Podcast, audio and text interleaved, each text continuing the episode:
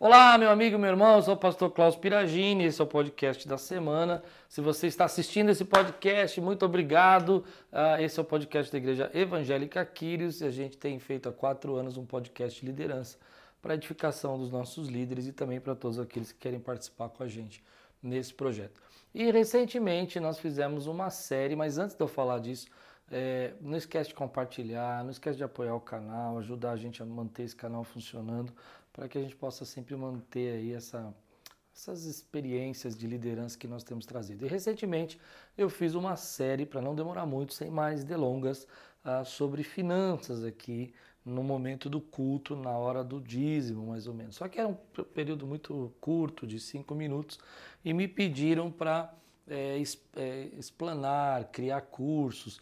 Gente, não dá tempo de criar o curso, os dias da semana estão todos tomados.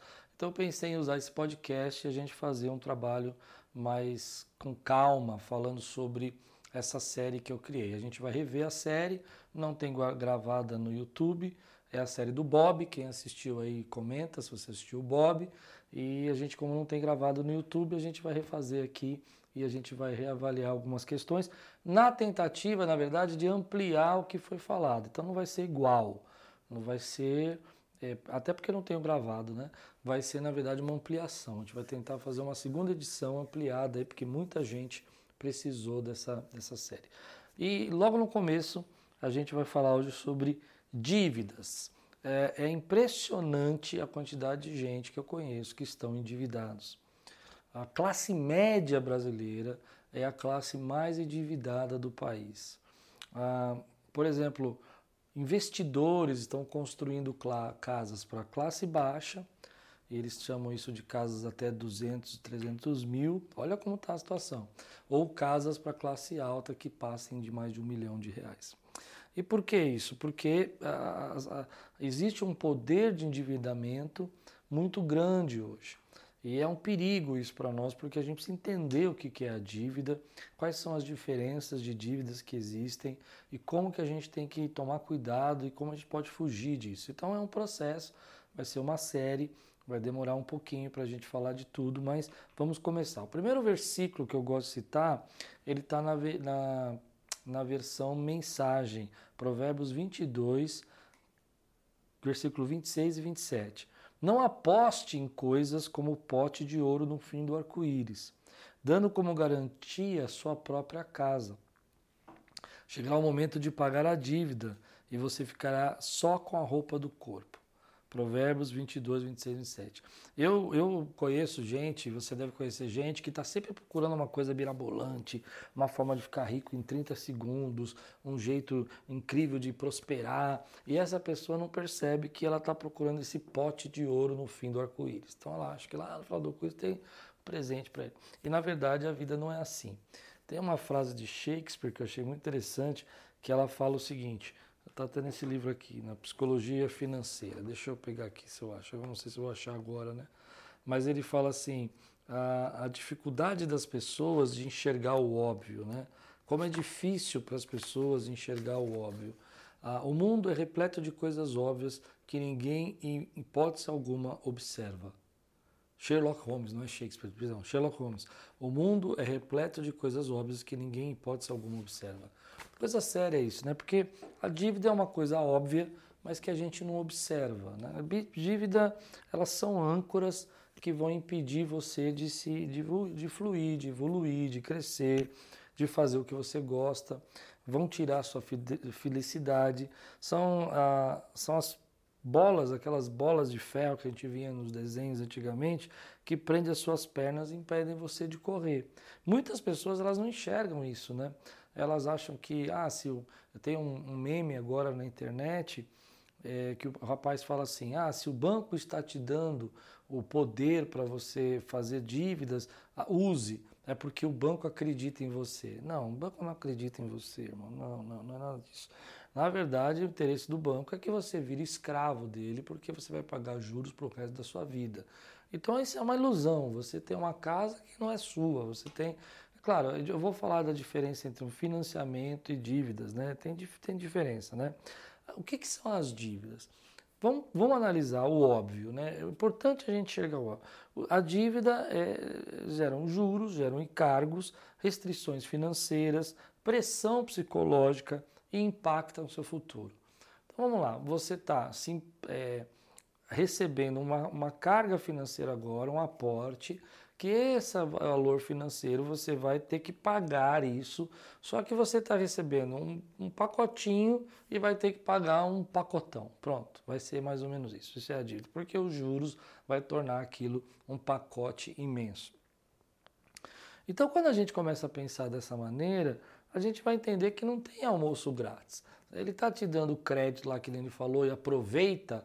Na verdade, ele não está te dando nada que você não vai ter que pagar muito mais do que o que realmente você pegou. Agora, ah, mas isso é injusto. Para de pensar assim, porque isso não vai resolver nada na tua vida. Você tem que pensar que esse é o jogo. É isso que é assim que funciona. O banco está lá para quem precisar pedir e ele vive disso. E cada vez mais ele vai ter lucro sobre isso. Então você já sabe como funciona. Então aí que está a minha frase. É, não adianta a gente olhar o óbvio e negar o óbvio. O óbvio vai ser esse. Então, né, como é que as dívidas acontecem? Né? 90% das pessoas elas é, se, endividam, se endividam porque querem adiantar algo no presente que só poderiam ter no futuro. Então, o que, que a cabeça da gente fala? Ah, eu tenho esse crédito, eu vou lá, pego o crédito, vou gastando, vou fazendo. Eu tenho cartões de crédito, então o nome já diz, cartão de crédito, eles estão te dando um crédito para você pagar em 30 dias sem juros, mas se você não conseguir pagar, eles vão te cobrar um juros é, absurdo. Então você vai usando esses créditos por coisas que você quer antecipar. Você passa na loja e fala, não tenho dinheiro no banco agora. Ah, mas eu vou comprar agora porque o mês que vem eu vou receber o meu salário e eu pago isso. Isso é uma, uma parte da série que eu quero fazer, que eu vou tentar abrir aqui nas próximas semanas, é, nessa ampliação, que é falar sobre o efeito psicológico do uso do dinheiro. Né? A gente precisa entender que dinheiro tem a ver com emoção. E dinheiro, quanto você não entender que dinheiro tem a ver com emoção, que dinheiro tem a ver com prazer, gastar dinheiro tem a ver com prazer, é, é realização pessoal, status, orgulho, é, vaidade. O dinheiro é emocional. Quando você não entender isso, você não vai parar de ser endividado. Você precisa primeiro entender que o dinheiro não é sujo. Eu vou fazer uma série disso também. Deixa para frente, não vai demorar muito. Então as pessoas se endividam porque elas querem viver uma coisa que elas não podem viver agora. E, é, e, isso vem muito pela emoção. Então, existem é, luzes brilhando, compre já, é, última, última peça. É, se você não fizer isso agora, você vai ficar sem. 99,99. ,99 não é 100, é 99,99. Aí você fala, nossa, é 90 reais. E na verdade não é 90 reais, é 100. Mas é como você escreveu 99,99, sua cabeça pensa que é 90, mas não é. Então tudo isso tem a ver com a emoção do dinheiro. Então às vezes você está adiantando um processo que você não pode fazer agora e você vai pagar 3, 4 vezes mais esse processo. Bom, os outros 10% das pessoas que se endividam, e essa a gente vai, vai, vai mostrar que tem uma diferença, são pessoas que se endividam por um propósito, ou seja, por uma, uma força, uma, uma, um objetivo claro do que elas querem realizar e algo que elas querem fazer. Então, nem todas as dívidas são iguais. Tem dívidas que são diferentes, tem dívidas que são melhores, tem dívidas que são piores, mas tem dívidas que, eh, na verdade, elas não deveriam nunca ter passado pela sua cabeça. Eu conheço pessoas, por exemplo, que estão em desespero agora, porque eles já usaram um, dois, três cartões de crédito estouraram. Aí vai, pega o CPF do avô, porque ele é aposentado e paga menos juros para fazer uma dívida no nome do avô. Aí pega o CPF do outro parente para fazer outra dívida, empréstimo pessoal, para pagar a dívida, para tentar pagar o cartão de crédito. E isso vai virando uma bola, que chega uma hora ele não consegue pagar nada, e aí ele está lá no banco, lá todo dia recebendo ligação, não tem crédito, não pode comprar sua casa própria, porque ele não pode fazer financiamento, está com o nome sujo, uma série de questões aí que vão impedir essa pessoa. Então, vamos tentar separar isso. 90% não quer esperar o, o, o tempo certo de fazer. 10% vão fazer por um propósito. Por exemplo, ah, vou fazer um empréstimo estudantil para poder terminar minha faculdade, não tenho dinheiro para pagar, eu quero me formar. É um propósito. Ah, eu vou fazer um financiamento para sair do aluguel, ao invés de pagar aluguel, porque o aluguel não vai trazer retorno nenhum para você, você vai pagar para o resto da vida e essa casa não vai ser sua, né? Isso é uma coisa que a gente pode questionar também, porque hoje tem muita gente falando que ah, você não precisa ter sua casa própria e talvez você não precise mesmo, precisa ser analisado isso, mas existem alguns fatores é, que a gente precisa entender sobre isso, é que o aluguel você vai pagar e no final das contas você não vai poder sacar nada. A casa você vai pagar, não vale o valor que você tá, né, que você é, investiu nela no sentido de se você aplicasse o retorno seria maior, mas eu tenho uma crítica sobre isso. Porque quando as pessoas falam que 1% de juros ao mês, na verdade, desse 1% de juros ao mês, 80%, 90% é inflação desse valor e 10% só realmente é os juros que você vai receber. Depois a gente conversa sobre juros. Vamos ver se vai dar tempo de eu falar. Então vamos lá. Ah, as pessoas precisam tomar cuidado com isso. Então, às vezes você teve que fazer um, um um empréstimo no sentido de um financiamento para sair do aluguel, o aluguel está subindo muito, para você ter um pouco de paz na questão de for se formar e tudo bem. Então, a primeira coisa que a gente precisa fazer para entender um pouco sobre dívidas é a gente entender o seguinte: qual é a sua real situação financeira? Né? Então, vamos tentar agora pensar em como a gente vai sair dessas dívidas, né? como que a gente vai melhorar essa situação. Você precisa é, e eu vou depois abrir isso aqui é, nos próximos encontros. Aí. Mas você precisa avaliar a sua situação financeira. Eu me lembro de algumas vezes eu estar tá indo falar com empresas e tudo mais, e, e fazendo consultoria financeira, e as pessoas não sabiam quanto elas deviam, nem sabiam quanto elas pagavam. Então é muito difícil você administrar uma coisa que você não sabe. Você precisa entender quanto que você tem para poder é, é, entender qual é o tamanho do seu buraco. Então você precisa ver. Se você olhar lá, você já faz, se você não tem dívida hoje, talvez seja legal você fazer essa experiência assim. Ó.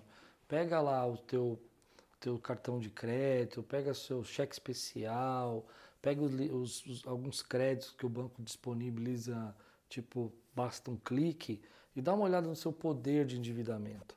Você vai ficar assustado. Não estou falando nem de financiamento de imóveis, não. Estou falando assim, crédito pessoal, cartão de crédito, é, qualquer outro tipo de, de limite para compra de carro, você vai perceber que você tem um poder de endividamento do banco que você vai acabar se tornando escravo do banco se você pegar todos esses créditos que ele está te dando. Então a gente tem que tomar muito cuidado com isso. Então avalie a sua situação financeira, avalie o buraco que você está. Dentro dessa avaliação, é, muita gente não entende o que é juros composto. Eu sei, é óbvio, mas as pessoas não entendem. Elas entendem o seguinte, ó, eu não sei por que isso, mas muita gente que eu já conversei, se você entende, parabéns, mas os juros compostos é assim, você deve 10 reais hoje, certo? Vamos pensar que, que você vai pagar, vou fazer aqui na calculadora para não errar, você, vai, você não pagou seu cartão de crédito, vou fazer um valor mais, mais alto aqui. Vamos pensar que você pegou mil reais de, de cartão de crédito e você não pagou esse cartão de crédito. Eu não sei quanto que está hoje o cartão de crédito, mas eu vou fazer uma conta redonda aqui, 20%. Então ele vai pegar 20% do, dos mil e você agora deve para ele 1.200. Agora você vai entender o que é juros composto. Ele não vai pegar os mil e vai colocar mais 20%. Né? Ele vai pegar os 1.200, agora você já deve para o banco 1.200, essa é a cabeça dele, e vai colocar mais 20%. Então você vai pegar, e agora você deve 1.440. Olha que loucura que é isso. Né? Então, dependendo do seu financiamento, é 8%, é 10%, é 5%, você está pagando esses juros compostos aí que toda vez. Então, se você já está no segundo mês, se você devia mil, você já deve 1.440. Dá para entender a quantidade? Quase 50% a mais. No outro mês, isso eu estou fazendo a 20% é, é, de juros. Eu não sei quanto que está hoje, eu vou perguntar aqui é, quanto que é os juros hoje. Só para a gente ter uma ideia aqui. Mas se você é, analisar isso, você vai perceber que os juros compostos, ele funciona da seguinte maneira. Você vai colocando esse valor e vai somando o valor, soma com o valor que você devia. Então era mil, ah, era mil, você vai colocar 1.200, 1.240 e assim vai, vai lá. E isso dependendo do banco, porque tem banco que vai te cobrar mais. Aqui, ó. No geral, a taxa de juros dos cartões de crédito no Brasil costumam ser altas em comparação com os outros produtos financeiros. As taxas médias de juros podem variar por de 30% a 600%, 600% ao ano, dependendo do perfil do cliente e das condições contratuais. Imaginou, você pega um negócio desse, você cai um negócio desse, aí tudo bem, você vai falar, ah, não, mas aí eu não pago. Tá bom, mas aí você vai ter um monte de outros problemas é, de sanções, e restrições, e falta de paz. Então, analisar a situação financeira, ela tá, é, é essa a ideia, você enxergar. Aí eu vou falar mais para frente no Bob lá como criar um orçamento. Você precisa mudar os seus hábitos de gasto, nós vamos falar sobre isso. Precisamos quitar as dívidas primeiro, isso é muito importante. Ah, você precisa se livrar disso. Mas não adianta você se livrar da dívida fazendo outra dívida. Eu vejo muito isso. Gente, como eu vejo isso. Eu vou fazer uma dívida para fazer outra dívida. Então, ah, não, porque eu vou pegar um dinheiro emprestado, né? E, e aí você precisa entender isso que eu vou dizer, é, para poder pagar esse cartão. Às vezes eu até entendo isso, porque os juros do cartão é muito alto e para essa pessoa é mais barato, você faz isso, só que você vai pagar. Né? Às vezes, é, é, Pode ser uma troca de juros, talvez funcione. Mas a maioria das vezes o que, que eu vejo é que a pessoa pega um empréstimo, já tem uma conta estourada, já tem um cheque especial e aí ela quer pagar tudo isso com um empréstimo só, só que ele fica muito mais alto do que ela conseguiria pagar. E aí ela fica agora tendo que estourar tudo de novo para pagar o empréstimo. Se acho que não ficou claro, né? Deu para entender? Ela pega, um, faz um empréstimo para pagar o que ela estava devendo. Só que ela não faz a conta que ela vai pagar uma prestação que às vezes não cabe no orçamento. Então ela vai, ela vai tentando pagar aquela prestação por 3, 4, 5 meses, e aí chega no final de seis meses, ela tem que pegar tudo que ela tinha de novo, que ela zerou, para poder cobrir a prestação. E agora ela tem um empréstimo pessoal e de novo todo o buraco de novo. Então você tem que analisar muito bem se essa jogada de pedir, de pegar um dinheiro emprestado para pagar uma dívida é melhor, ou é melhor você esperar o banco vir negociar com você a quebra dos juros para você poder pagar o que realmente você devia. Isso pode demorar um ano, um ano, dois anos, não sei, mas vai chegar uma hora que o banco vai querer negociar a dívida e talvez isso funcione, né? E é muito importante isso, evite você evite contrair dívida. Então, dívida não é brincadeira. Dívida não é brincadeira, né? O cartão de crédito é coisa séria, você tem que olhar o seu cartão de crédito, você tem que aprender a viver com o que você ganha. Se você não aprender com o que você ganha, você vai estourar o cartão de crédito todo mundo. Isso vai dar, eu já vi casos até que dá divórcios mesmo, porque um marido é gastador, a esposa é poupadora, ou vice-versa, a esposa é gastadora e o marido é poupador, e aí ele está com a vidinha regrada aqui e outro estourando todos os cartões, aí começa a estourar os cartões dele também, chega uma hora que não tem mais como, comer, ter comida em casa, é uma luta, por causa que um é gastador e o outro sofrendo pelo, pela, pelos gastos do outro. Então, importante você evitar contrair dívida. Você precisa entender o que é juros compostos. O juros composto é uma máquina de triturar. Ele vai triturar o que ele puder. Então, quando você pega uma casa, por isso que a gente falou, tudo bem, a casa precisa analisar, porque se você ia pagar um valor parecido de aluguel, esse aluguel não ia voltar, então você está pagando juros para o banco, mas no final das contas você fica com o imóvel. Então, tem lá um lado que precisa analisar. É, e eu volto a falar, ah, mas eu ganho 1% do valor aplicado da casa. Maravilha. Só que você tem que pensar que isso é juros. E a sua casa também está tá valorizando. Uma casa que você comprou por 200 mil há 10 anos atrás, hoje vale quase 500, 600 mil. Talvez não tenha sido a mesma validação que você tivesse aplicado na, na, num investimento melhor, mas você morou, não pagou, não teve a despesa do aluguel, a casa era sua. Então, esse é um outro problema que a gente pensar. Mas agora, vamos pensar nisso. Você precisa evitar de contrair dívida. Você precisa entender o perigo que é isso. A Bíblia fala que aquele que toma emprestado se torna escravo daquele que empresta. Então, às vezes você está lá no seu cartão, você fala, ah, não, é só uma dívidazinha. E aí você vai, não analisou quantos dias do mês você vai ter que trabalhar para poder é, conseguir pagar essa dívida. Então você trabalhou seis dias da tua vida, dez dias da tua vida no mês, para não ganhar nada, só para pagar alguém que não está trabalhando por você, você está trabalhando para ele. Você já não está mais fazendo nada para você, você está fazendo para ele. Então precisamos tomar cuidado. Então, tomar algumas decisões melhores vão ajudar você. Né? Às vezes você precisa analisar as suas dívidas hoje e perceber que elas vão te consumindo a tua felicidade. Então vai chegar uma hora que você vai querer aproveitar uma oportunidade, você não pode aproveitar essa oportunidade porque você está totalmente tomado, totalmente é, preso a essas dívidas. Ah, aí vamos falar algumas coisas assim. Ah, mas eu pego emprestado com a minha família, ele me ajuda e tudo mais. Então, isso é uma coisa que eu vejo também muito comum. Primeiro, as pessoas são generosas, elas vão emprestando e tal. Chega uma hora que as pessoas também se cansam disso e você começa a ter uma dificuldade. Eu não creio que essa é a vida que Deus quer para você, porque a Bíblia diz assim: que você vai ter para emprestar e não tomará emprestado. Deus vai te colocar no outro nível, mas para isso você precisa ter sabedoria para poder usar as suas finanças. Bom, primeiro tema hoje foi o poder, essa questão do endividamento, o perigo que é e o marketing que está relacionado para você se endividar. Então você vai ver oportunidades, facilidades. É, outro dia eu estava fazendo uma compra no Mercado Livre, não sei porquê, ele abriu um banco lá, um banco do Mercado Livre. Ok, deixei abrir, estava tentando entender o que era. Passou mais um tempo, ele mandou um, um, uma mensagem para mim que meu crédito estava pré-aprovado para a compra de um carro novo é, com tantos mil reais. Ah, puxa vida, né? Que maravilha. Aí você vai fazer o financiamento desse valor, você vai ver a quantidade de coisas que você vai pagar de juros. Tá bom, às vezes precisa de um carro para trabalhar e não tem jeito. Então você vai ter que fazer esse aporte. Mas no meu caso não era esse. Era mais um, um, uma sedução mesmo para mostrar que eu tinha um crédito muito grande e que eu podia, numa conta que eu nem pedi para abrir, que eu nem uso e estava lá me oferecendo. Então tome cuidado encare as dívidas, né? não peça emprestado, aprenda a viver com o que você ganha.